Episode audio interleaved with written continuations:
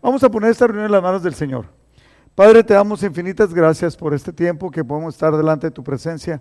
Ponemos esta reunión, esta enseñanza, Padre, de tu palabra eh, en nuestro corazón, en nuestra, en nuestra vida, Señor, para que podamos tomarla, aprender, aplicarla en nuestra vida, Señor, porque si no, pues no sirve de nada, sería solamente conocimiento. Te damos gracias, Señor, por lo que estás haciendo en nuestras vidas. Unge mis labios, Padre, en el nombre de Jesús. Amén. Ok, a partir de hoy vamos a empezar a estudiar las cartas, se llaman, ah, bueno, es la carta, vamos a empezar con las cartas del apóstol Juan. Son tres cartas, primera, segunda y tercera. Y yo le puse a esta enseñanza viviendo en la luz y vamos a ver el, el capítulo 1 y la introducción. Entonces, y luego vamos a seguir un capítulo, creo que va a ser como un capítulo por, por, cada, por cada reunión de jueves. Y, luego vamos a ver las de Pedro, las del apóstol Pedro. Eh, versículo clave para esta enseñanza es 1 Juan capítulo 1, versículo 5. Y estoy, voy a utilizar, el capítulo 1 solamente tiene 10 versículos están llenos de sabiduría, pero solamente 10 versículos. El versículo 5 dice, este es el mensaje que oímos de Jesús y que ahora les declaramos a ustedes. Dios es luz y en Él no hay nada de oscuridad. ¿Cuánto? Nada. Entonces los cristianos, pues obviamente tampoco tenemos que tener nada de oscuridad. Esta carta del apóstol Juan en sí la carta no define quién la escribe. O sea, en ningún lado dice yo, Juan, apóstol de Jesucristo, no dice. Eh, pero como está escrita, el estilo literario, la manera que usa, que es muy parecido y dice cosas que también las dice en el Evangelio de Juan, a nadie le queda duda eh, dentro de los estudiosos que está escrita por el apóstol Juan. El apóstol Juan eh, es el, eh, la escribió alrededor del año 90 después de Cristo. ¿Se acuerda cuándo estuvo Jesús? Del 30 al 33 estuvo con ellos, más o menos, ¿no? Entonces, esto ya había pasado toda una generación. O sea, y, y él, él escribió, él es el único que no fue martirizado, que no fue muerto a través del martirio, que no fue asesinado. Y como no tiene ninguna dedicatoria ni saludo, se supone que es una circular. ¿Sabe lo que es una circular? Es algo que se da a conocer para que muchos la sepan y no va dirigido a un grupo en especial. Es una circular enviada probablemente a las iglesias de Éfeso, donde Juan pasó sus últimos años, ¿no? Y les escribe. Ahora, eh, está escrita como un creyente maduro y que había experimentado una profunda experiencia espiritual. O sea, la manera como está escrita eh, eh, tiene unas cosas importantes que también lo tiene el Evangelio de Juan, que dice, Jesús vino, lo voy a parafrasear, yo estuve con él, nosotros lo vimos, lo tocamos, hablamos con él, aprendimos y esto les queremos comunicar. Esto es muy importante porque no tan solo es un testimonio verbal, sino es una explicación clara y esta profunda, lo puse con mayúscula, profunda experiencia espiritual, es porque no es así, porque por ejemplo, pues hemos visto, todos sabemos, ¿no? Hemos visto a través de todos los años que tenemos nosotros de cristianos, que pues hay personas que no les encuentra lo espiritual aunque puedan decir que son espirituales. La palabra de Dios dice que nosotros, desde que aceptamos a Cristo, recibimos al Espíritu Santo, ¿no? Y hay personas que no le ves, o sea, no hay manera, ¿no? Entonces, pero cuando hay una profunda experiencia espiritual, eso se transmite aunque no lo digas. No más con ponerte a hablar con una persona que está llena del Espíritu de Dios, es algo que se transmite. No lo, no lo necesitas eh, eh, platicar mucho. En ese tiempo, cuando escribió esta carta, había diferentes corrientes filosóficas que eh, el apóstol Juan y el apóstol Pablo y Pedro les llamaron falsos maestros. Estas corrientes filosóficas desvirtuaban la verdadera esencia y el propósito de que Jesús haya venido a la tierra.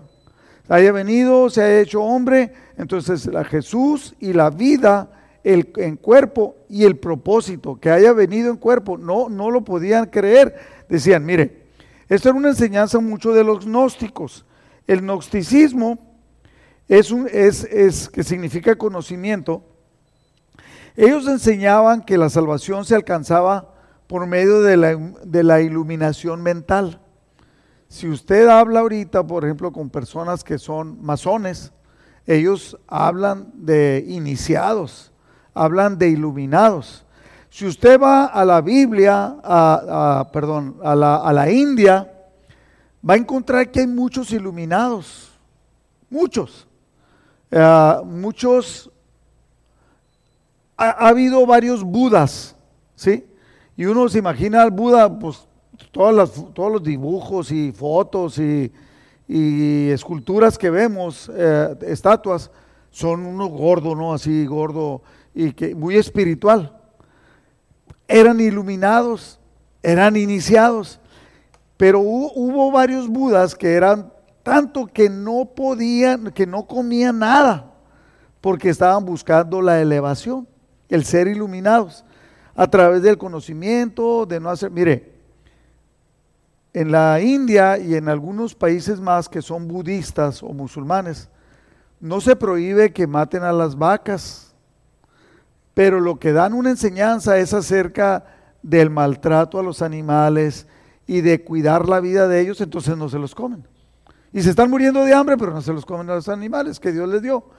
Y si nosotros leemos el libro de Génesis, después del diluvio, yo no sé si usted sepa, pero antes del diluvio, Dios le dijo a Adán y Eva, de todas las plantas del huerto y de todos los árboles pueden comer. Eso se los he dado para que coman. Pero después de, del diluvio, cuando habla con Noé, les dice, de todas las plantas y de los animales pueden comer. Entonces, pues desde ahí andamos, somos igual que león, nomás que león sale a correr en la mañana a, agarrar a alguien y nosotros vamos a la Walmart a comprar un kilo de carne, ¿no? Porque ya alguien lo cultivó, lo mató, lo empaquetó y te lo puso para que te lo comieras, pero eso es lo mismo, ¿no? Entonces, este gnosticismo enseñaba que la salvación se alcanzaba por medio de la iluminación mental y solo era alcanzada por un grupo de iniciados en las cosas espirituales eran muy espirituales, se relacionaban supuestamente con un creador. Decía yo que hubo un, Buda, contrario a lo que nos imaginamos, que era tan espiritual y estudiaba y, hacía mantras. ¿Sabe lo que es un mantra? Es, es la repetición de unos sonidos, por decir algo así de que a través de eso trataban de dar una conexión espiritual. Y esta persona no comía nada, tanto que se caía de debilidad porque trataba, llegó a, querer comer solamente una hoja de un árbol por día, ¿no? Y se andaba ahogando porque estaba a un lado de, un lago y que cayó, de tan débil que estaba, ¿no? Y lo querían hacer con él, pero él quería ser tan espiritual. Obviamente que Dios no nos pide nada de eso. Y eso es la enseñanza falsa por maestros falsos que nos querían, o en ese tiempo a las personas les querían llevar, y como estaba toda esta enseñanza falsa eh, y hablaba de iniciados, entonces esa iluminación eh, no, no era alcanzada por simples, se dice, no es posible que alguien que siga a Cristo pueda llegar a ser alguien tan espiritual. porque ah, simplemente reconozco a Cristo como mi Salvador y ya. No, no, decían ellos, tienes que meterte a lo espiritual. Y era una enseñanza falsa. Entonces, enseñaban ellos también que debido a que la materia era esencialmente mala y el espíritu era esencialmente bueno, entonces Dios no podía vivir en un cuerpo de carne y de hueso, como Jesús. O sea, no podía vivir en Jesús. Jesús era muy bueno, entonces no podía, el cuerpo que tenía no era un cuerpo humano. Era un cuerpo espiritual, decían ellos. Y entonces, pues tergiversaban, o tergiversar quiere decir trastornar, cambiar.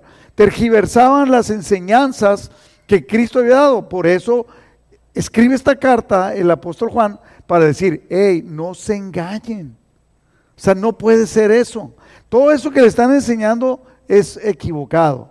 Y entonces en la carta empieza a decir cómo, por qué, la divinidad de Cristo. Entonces Juan enseñó vigorosamente, o sea, así como, como con coraje contra ese error, como diciendo, cuídense de los falsos maestros, no crean, es esto, y es algo que, estamos, o sea, básicamente el, el apóstol Juan está enseñando la salvación contra la iluminación. Como muchos decían, oh, pues es que para ser espiritual, o sea, hermano, tienes que ser bien espiritual, la verdad, ¿no? Muchas personas creen que el ser espiritual es alguien que, que toma pose, que habla. No tiene nada que ver. El apóstol Pedro era espiritual y era bien bronquero, ¿no? Este, eh, es la fe contra los propósitos intelectuales. O sea, no es lo que piensas, no es lo que estudias, sino el tener fe. El tener fe en lo que decimos, lo que dice la palabra de Dios, lo que Jesús enseñó y lo que la palabra de Dios dice. Es la especulación por encima de los propósitos básicos del Evangelio. Ellos especulaban y sacaban comentarios y sacaban cosas encima de los propósitos básicos del Evangelio, que a final de cuentas, entonces decían, haga de cuenta que dijeran, un cristiano pues no, no, o sea, qué fácil, ¿no? O sea, acepto a Cristo como mi Salvador y ya, ya está, eres salvo. No, hay que prepararte, hay que ayunar, hay que levantarte, hay que elevarte, ser iluminado, tener mucho conocimiento. Eso enseñaban los gnósticos y es lo que va. Juan, el apóstol Juan fue muy enfático en demostrar la divinidad de Jesús. Hablaba yo, he enseñado varias veces acerca del propósito de los cuatro evangelios. De que, ¿cuál es la diferencia básica? ¿Te acuerdas tú, Gallo, cuando lo vimos en el discipulado? Eh, sí te acuerdas que lo vimos, no te lo sabes, pero son cuatro nomás, cuatro evangelios. El de Mateo fue escrito básicamente a los judíos, habla de la genealogía, eh, y les explica esto tratando de mostrar que Jesús era el Mesías, que ellos estaban esperando, ¿no? Por eso lo mete y lo pone y lo escribe en la genealogía. El apóstol, eh, Marcos escribe eh, y enfatiza a la, imagen de un Jesús sanador, milagroso, que habla de mucho de milagros. Lucas hace una exposición histórica de los hechos, de los datos, cómo lo acomoda y dice, le dice, porque lo escribe a, oh excelentísimo Teófilo, haga de cuenta que le dice, he decidido poner, estudiarlo todo, hacer una investigación y ponerlo por orden para que lo sepas. Entonces, obviamente para que lo sepa eh, el excelentísimo Teófilo y pues para que lo sepamos nosotros. Pero Juan escribe un testimonial en el cual él demuestra la divinidad de Jesús. Él es Dios, Él es luz y Él llegó, bajó, estuvo con nosotros, lo palpamos, lo tocamos. Ese es el testimonio. Fue muy enfático. Pero también la humanidad. Sí, sí, sí, era Dios, pero era humano. Y eso no les, no les cuadraba a los filósofos gnósticos de, ese tiempo, ¿no? Que, no era, pues, no, no, ¿cómo, ¿cómo va a ser Dios y residiendo en un cuerpo humano? Porque es totalmente humano. Entonces fue muy enfático en demostrar el cambio en el ser humano por el Evangelio. Por eso yo he dicho que cuando yo no veo mucho cambio en las personas, aún con que lean mucho el Evangelio, a mí se me hace que no les ha entrado. No me lo tome mal, ni lo estoy diciendo por ninguno de ustedes. Él enfatiza estas palabras, el amor, el saber, el conocer. Usa en sus cartas 22 veces el verbo conocer. Entonces habla del conocimiento, habla de la vida, habla de la luz y habla del compañerismo. Enfatiza esas cosas, esos verbos que nosotros tenemos que aplicarlos y obviamente aprenderlos y vivirlos. Quienes le seguimos seguimos a, Jesús, debemos ser, vivir congruentemente entonces. ¿Cómo? Pues si hablamos del amor y los cristianos, Jesucristo dijo, en esto conocerán que ustedes son mis verdadera, verdaderamente mis discípulos, en cómo tratan a los demás, en el amor. Hay tres pruebas, él habla de, de tres pruebas básicas del cristianismo, como diciendo, ¿quieres saber si eres cristiano? El apóstol Pablo dice, el apóstol eh, Juan dice, estas tres cosas demuestran lo genuino del cristianismo. O sea, ¿cuáles? Bueno, la prueba de la fe. ¿Sí? Si tienes fe. La prueba de la obediencia. ¿Eres obediente a las cosas de Dios? Y la prueba del amor. ¿Sí? Esas tres cosas. Pero también se muestran negativamente. O sea, ¿qué quiere decir negativamente? Pues, pues si hay alguien que afirma ser cristiano y no pasa las pruebas de la fe, de la obediencia y del amor, es un mentiroso. Yo no lo digo, él lo dice el apóstol Juan. Es un mentiroso. Él dice que es muy cristiano y que sabe mucha Biblia. Pero a ver, ¿tiene fe? No, tiene un montón de dudas acerca de Dios. ¿Es obediente? No, hace lo que se le pega la gana. Pues tampoco. ¿Y tiene amor? No, hombre. Al contrario, ¿no? Es gacho. Bueno, vamos a leer los 10 versículos eh, que tiene el primer capítulo, ¿no? Voy a utilizar la NTV, es muy parecida a la Reina Valera, solamente usa algunas palabras que, que hacen que sea un poquito más entendible, ¿no? Dice eh, el apóstol Juan, capítulo 1, versículo 1. Les anunciamos al que existe desde el principio. Fíjese bien, ¿eh? desde el principio con Dios ya era. A quien hemos visto y oído, lo miramos, lo oímos, lo vimos con nuestros propios ojos y lo tocamos con nuestras propias manos. Él es la palabra de vida. Fíjese bien, está combatiendo las herejías y las malas eh, enseñanzas de los gnósticos que decían que no podía ser humano y Dios al mismo tiempo, ¿no? Él, Jesús, Él quien es la vida misma, nos fue revelado y nosotros lo vimos y ahora testificamos y anunciamos a ustedes que Él es la vida eterna. Fíjese, ahí con ese versículo queda muy claro, ¿no? Lo vimos, lo tocamos y ahora estamos siendo obedientes a Él. ¿Por qué? Porque Él pidió que fue, enseñáramos a los demás. Ahora testificamos y anunciamos a ustedes que Él es la vida eterna. Él estaba con el Padre y luego nos fue revelado. Tres, les anunciamos lo que nosotros mismos hemos visto y oído. O sea, no nada más pareció que lo vimos, vivimos con Él. Lo hemos visto y oído para que ustedes, les anunciamos, para que ustedes tengan comunión con nosotros. Y nuestra comunión es con el Padre y con su Hijo Jesucristo. A ver, fíjese bien. Les anunciamos de Cristo, que Él es la vida eterna. Queremos que ustedes tengan vida eterna. Les anunciamos para que sean como nosotros. ¿Está de acuerdo? Es lo que le está diciendo. Para que sean como, como nosotros y tengan comunión con nosotros. Y nuestra comunión es con el Padre y con su Hijo Jesucristo. No, es con quien nosotros nos relacionamos, con el Padre y con su Hijo Jesucristo. Versículo 4. Escribimos estas cosas para que ustedes puedan, puedan participar plenamente de nuestra alegría.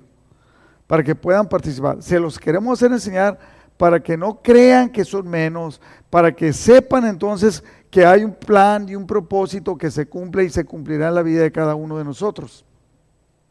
Número 5. Este es el mensaje que oímos de Jesús. O sea, vino, estuvimos con Él y nos dio un mensaje.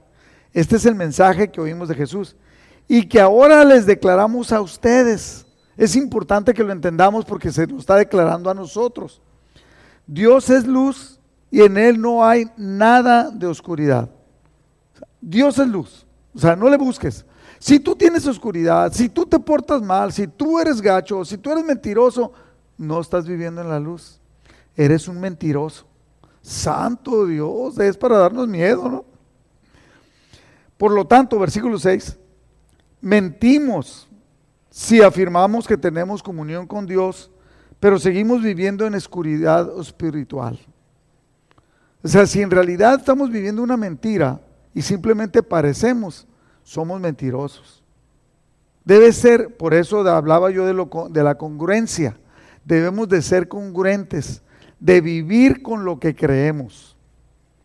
Dijo López Obrador cuando en México ah, agarraron a, le tomaron una foto a Marte, ¿cómo se llama la gobernadora?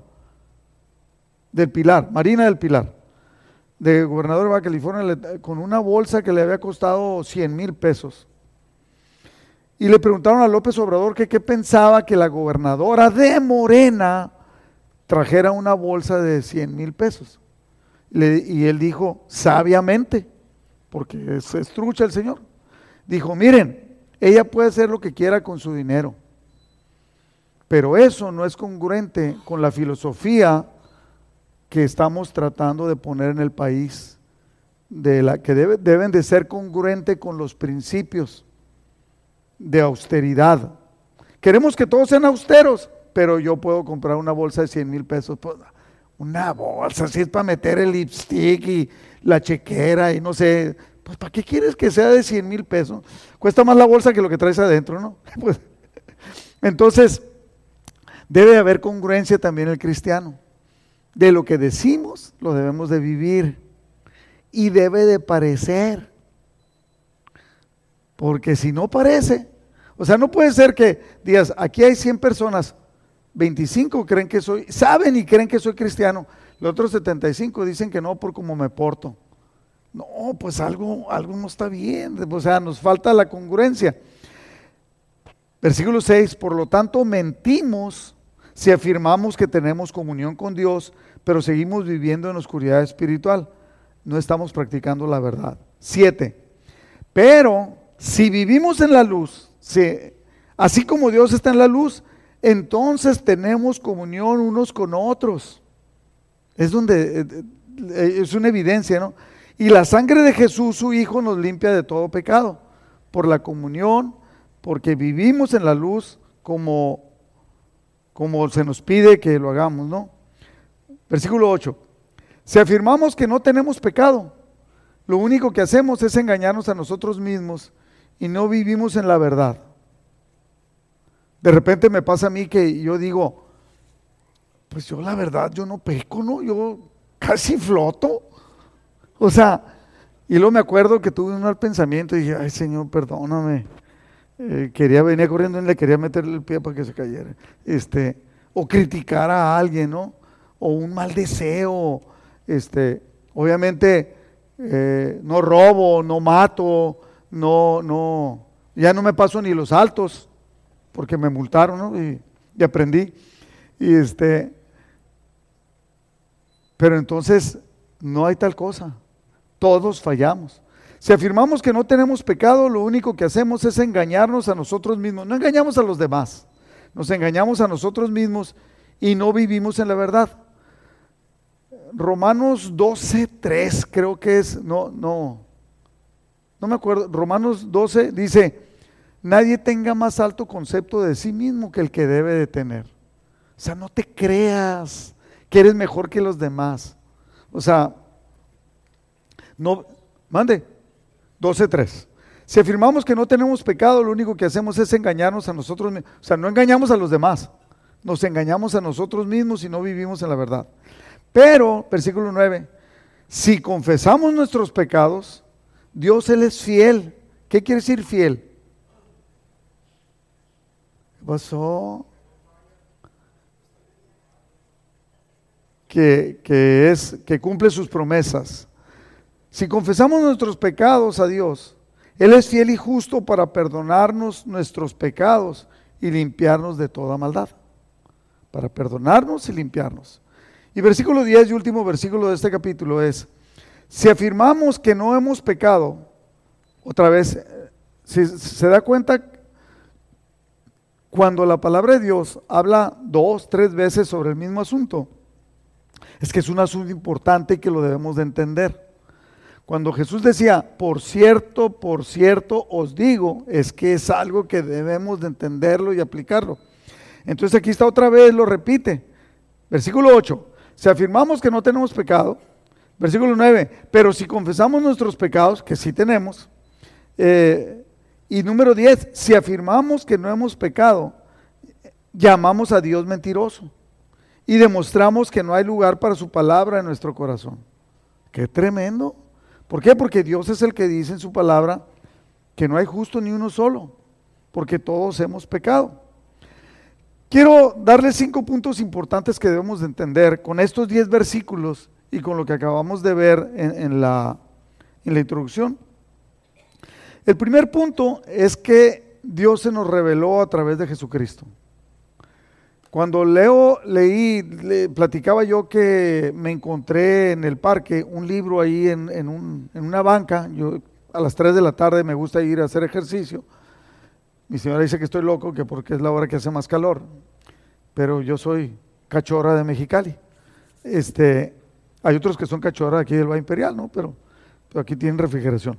Bueno, yo me voy ahí y miré un libro en una banca Jugué, hice ejercicio, me empapé de sudor y ya me fui a la casa. Al día siguiente otra vez a las 3, 3 y media fui y miré otra vez el libro en la banca. Y me acerqué a ver y, dije, y lo miré que decía el libro de Mormón, otro evangelio de Jesucristo.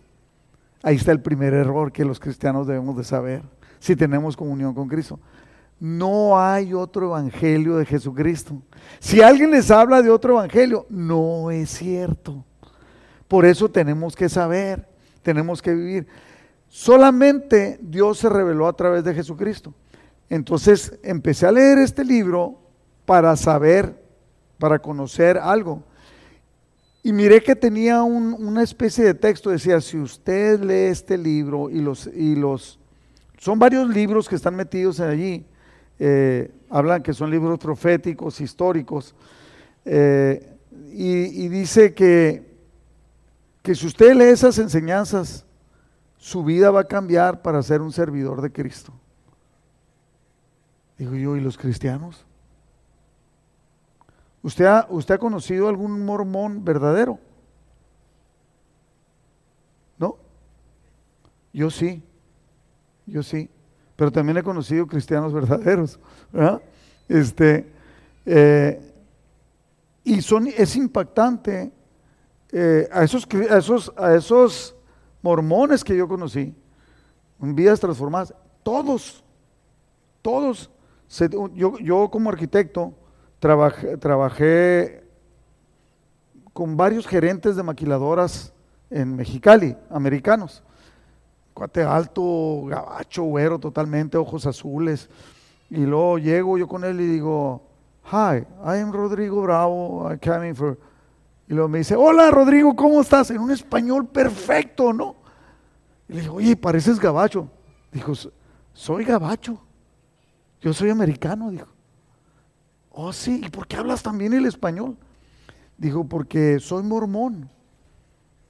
Y los mormones a cierta edad tenemos que ir a dar, creo que no sé si son tres años o dos años de misionero. Obligatoriamente dejas todo lo que estás haciendo, dejas familia, dejas todo y te vas de misionero.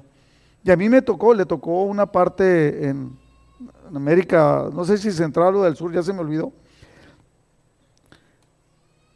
Y era un cuate excelente en el trato. Se miraba que la gente lo quería por su trato. Porque dice, le dije, oye, ¿por qué eres así? Y me dijo, porque soy cristiano. ¿No me dijiste que eres mormón? Yo no era cristiano todavía. Y me dijo, soy mormón cristiano. O sea, los mormones somos cristianos porque creemos en Jesucristo. Obviamente hay un, algo allí desvirtuado. Entonces dice, Jesucristo cambió mi vida. Y dije yo, ¿Y por qué unos que yo conozco no? Dios se reveló a nosotros a través de Jesucristo. Para eso bajó Jesucristo, es uno de los propósitos, para que pudiéramos tener la luz de la vida. O sea, nosotros tenemos la luz y debemos de ser totalmente diferentes que toda la gente del mundo. Si no somos diferentes, si la gente no nota que somos diferentes. Un día leí en, un, eh, en aquel entonces usaban mucho los, ¿Se acuerdan? Le llamaban bumper sticker, que le ponían a las, un letrero a las defensas. Me acuerdo que las defensas casi todas eran como de antimonio, de fierro, ¿no? Entonces decía uno, los cristianos, yo todavía no era cristiano, pero investigué qué era lo que decía. Los cristianos no somos perfectos, somos perdonados. The Christian we are not perfect, just forgiveness, forgiven. ¿Cómo se dice perdonados? Forgiveness. Y me fui al diccionario y dije, órale, qué buena onda. Y esa es la verdad. Pero entonces, porque somos perdonados y entendemos el pecado, tenemos una relación bien fuerte. Y aprendemos a perdonar, y aprendemos a tratar con amor a las personas. ¿Cuáles eran las tres pruebas? La fe, la obediencia y el amor. El amor es cómo tratamos a los demás, no que somos muy enamorados, ¿no? Para que no se vaya por ese lado. Eh, y Jesucristo bajó, Dios se nos reveló a través de Jesucristo para que pudiéramos tener vida eterna, si no, nunca la podríamos alcanzar. Y también para que pudiéramos tener la presencia del Espíritu Santo. Jesucristo es el que lo dijo. Y es lo que nos está enseñando el apóstol Juan. En, en Juan, en el Evangelio de Juan, capítulo 14, habla claramente. O sea, entonces Jesucristo dice, el Espíritu Santo me glorificará a mí. Y él decía, yo glorifico al Padre. ¿Se da cuenta? O sea, para eso vino Jesucristo. Punto número dos. Nuestra misión a la cual somos llamados es tener comunión unos con otros. Una comunión de amor, una comunión de hermanos. Esto nos llevará a tener comunión, y es lo que dice el apóstol, el apóstol Juan. Esto dice, nosotros les testificamos esto para que tengan comunión con nosotros. Y nosotros, nuestra comunión es con el Padre y con el Hijo. Por eso es importante entenderlo. ¿Por qué? Porque entonces nuestra vida debe de cambiar para ser congruentes a lo que aprendemos y a lo que aplicamos en nuestra vida. Punto número tres. Nuestra misión es reflejar la luz de Dios. Es como un espejo, ¿no? O sea, nosotros no somos lo que está en el espejo, pero nos refleja. Si nosotros reflejamos la luz de Dios, tenemos ese alto nivel. Eh, decía, eh, comentaba hoy en la mañana en la radio, que hay una, una, una mesera de, de aquí del Denis, que vamos y nos dice que nos extraña y que qué buena onda y que cómo hemos estado y todo. La primera vez que le dijeron a ella, te toca atenderlo, mira, es un grupo ahí, es el pastor y unos de, la, iglesia. Cristianos, dijo, sí, llegó y nos trató despectivamente, como con coraje. Le caíamos gordos, se notaba leguas, ¿no? Y entonces me dijeron, ¿qué pasó, pastor? Me dijo, nos vamos. No, no, dije al contrario.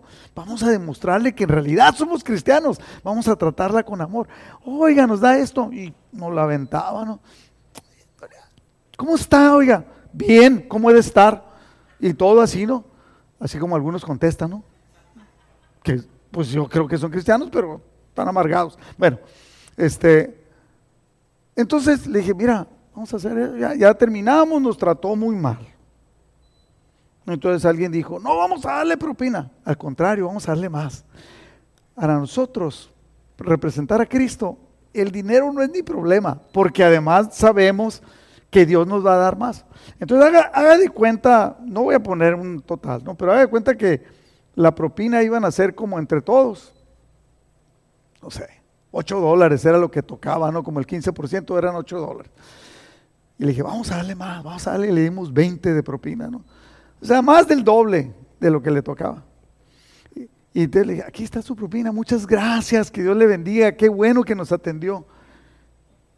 Fuimos al otro jueves y llegamos y, hola pastor, ¿cómo están? Y acomódense aquí, yo los voy a atender y todo. No le miento, pero más de un mes ya nos daba los nombres de sus hijos para que estuviéramos orando por él. Estamos entendiendo, nosotros somos luz, tenemos la, misión de reflejar la luz de Dios, no el coraje, no, no, no, no el juicio, no, no, no lo mentiras, etcétera. No, no, no, al contrario. Eh, es, es, la misión es reflejar la luz de Dios. Eh, esto lo que dice el apóstol Juan, cuando nosotros reflejamos la luz de Dios, nos mantiene en comunión unos con otros. Y luego podemos mostrar a otros la luz de Dios. O sea, cuando tenemos la luz y vivimos en la luz, que en realidad tenemos una vida de, testimonio, podemos hablarles a otros de Cristo y nos van a creer. Entonces, eh, eh, fui hace como tres meses, ¿no? Acaban de abrir otra vez el, el Denis, que ya podía entrar a uno, ya no afuera. Llegué y le tocó atenderme y ella, hola pastor, ¿cómo está? ¿Cómo va? Creo que ya estaba yendo a una iglesia. Nosotros tenemos que ser la luz, reflejar la luz de Dios, es nuestra misión. Y podemos mostrar otra, pero cabo, si somos corajudos y siempre estamos criticando a las personas y esto y lo otro y no me atendió. Si recuerda que hay anécdota que un día estaba yo como con, con tres copastores y un pastor y había como tres encargados de ministerio, pusieron pinto al mesero, que la comida estaba fría, que esa no era y que me lo dio por el lado derecho, me lo debería haber dado por el izquierdo, que no sé qué, que hacían falta, pero le decía nada de cuenta, hey, hacen falta toallitas, qué manera de servir es. Y yo estaba todo aguitado, pues yo entendía que nuestra misión es reflejar la luz de Dios. Y obviamente Cristo no le hubiera dicho así al mesero. ¿ah? Cuando terminamos le dije, ¿saben qué? Yo les voy a pedir un favor. Le, pedí. Yo siempre fui muy imprudente. Le dije, antes de irnos, hay que decirle al mesero que somos cristianos. Porque no se nos notó por ningún lado. Y los copastores, ay, bravo, por favor, es que él tiene la obligación. Él tiene la obligación de tratarnos bien. Pero nosotros no he encontrado todavía nadie cuando te traten mal, dale en la torre. Pégale, dile que es un tonto, enójate, haz esto, no lo perdones. No, señores, nosotros, nuestra misión es reflejar la luz de Dios. Fíjate lo que dice en Filipenses capítulo 2, 14 al 15. Hagan todo sin murmuraciones y contiendas, no se peleen, para que sean irreprensibles y sencillos. Dios espera que tú seas sencillo e irreprensible. Sencillo es que no seas complicado y, irreprensible, que no tengas fallas, que no seas nada en lo cual te puedan llamar la atención. Hijos de Dios sin mancha, sin tacha, sin mancha, en medio de una generación, estamos viviendo este, una generación maligna y perversa. Pero en medio de eso, nosotros resplandecemos como luminares en el mundo. ¿Por qué? Porque reflejamos la luz de Dios. Imagínense que todo esto estuviera apagado ahorita. ¿Sí? ¿Alguien trae un encendedor? ¿Alguien trae un cerillo? Bueno, entonces imagínenselo. Apagamos todas las luces y yo prendo un cerillito de esos de, maderita chiquitos. Todo donde tú estés vas a ver la luz. Chiquita, pequeñita, para un espacio tan grande, va a brillar. Así quiere Dios que, que brillemos nosotros. A donde quiera que vayas.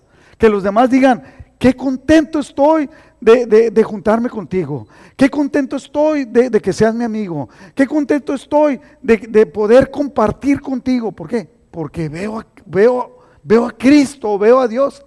Pero no que, ¿sabes qué, compa? Yo soy cristiano. Tururú. No. Pues no, ¿verdad? Como que no. Eh, tenemos esa, esa obligación de resplandecer como luminares en el mundo. Número cuatro, entender que todos somos pecadores, lo dice el apóstol Juan. Todos somos pecadores. Por naturaleza somos pecadores por naturaleza, o sea, así nacimos, nuestra naturaleza, y en la práctica también.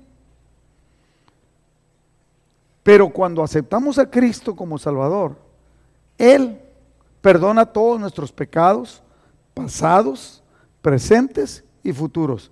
Pero fíjate bien, Él viene y rompe la esclavitud con el pecado. Pero eso no quiere decir que ya jamás vas a, aunque creas que eres muy santo, jamás vas a pecar. No es cierto. Mire, dicen que los cristianos no mentimos. ¿Cuándo mentimos los, los cristianos?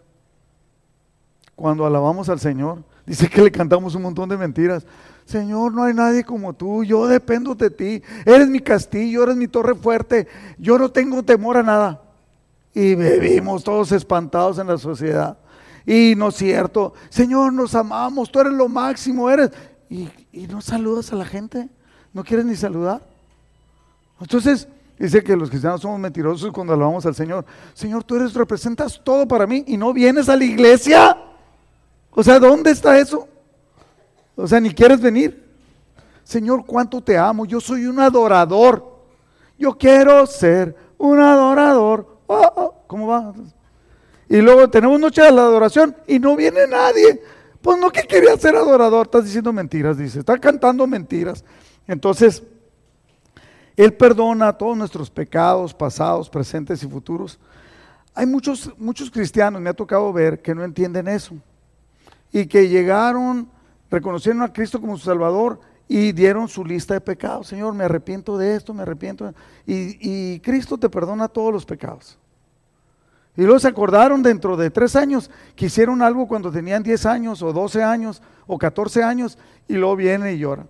Y luego se vuelven a acordar a los tres años del mismo pecado. Yo tenía un amigo que se acordaba todo, en las reuniones de oración, todos los días pedía por el mismo pecado y lloraba. Entonces tú has entendido que Cristo te perdonó, brother. Ahora sí, si presenta los pecados que cometiste, los que acabas de cometer. Y entonces, eh, ahí, sí, ¿no? Él, perdona todos nuestros pecados. Pero, si, pero eso sí hace, rompe la esclavitud que teníamos antes de conocerlo. Antes éramos esclavos del pecado.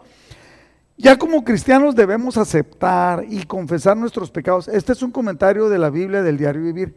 Ya como cristianos debemos aceptar y confesar nuestros pecados, no para ser aceptados sino para quitar todo obstáculo que nos estorbe en nuestra comunión con Él.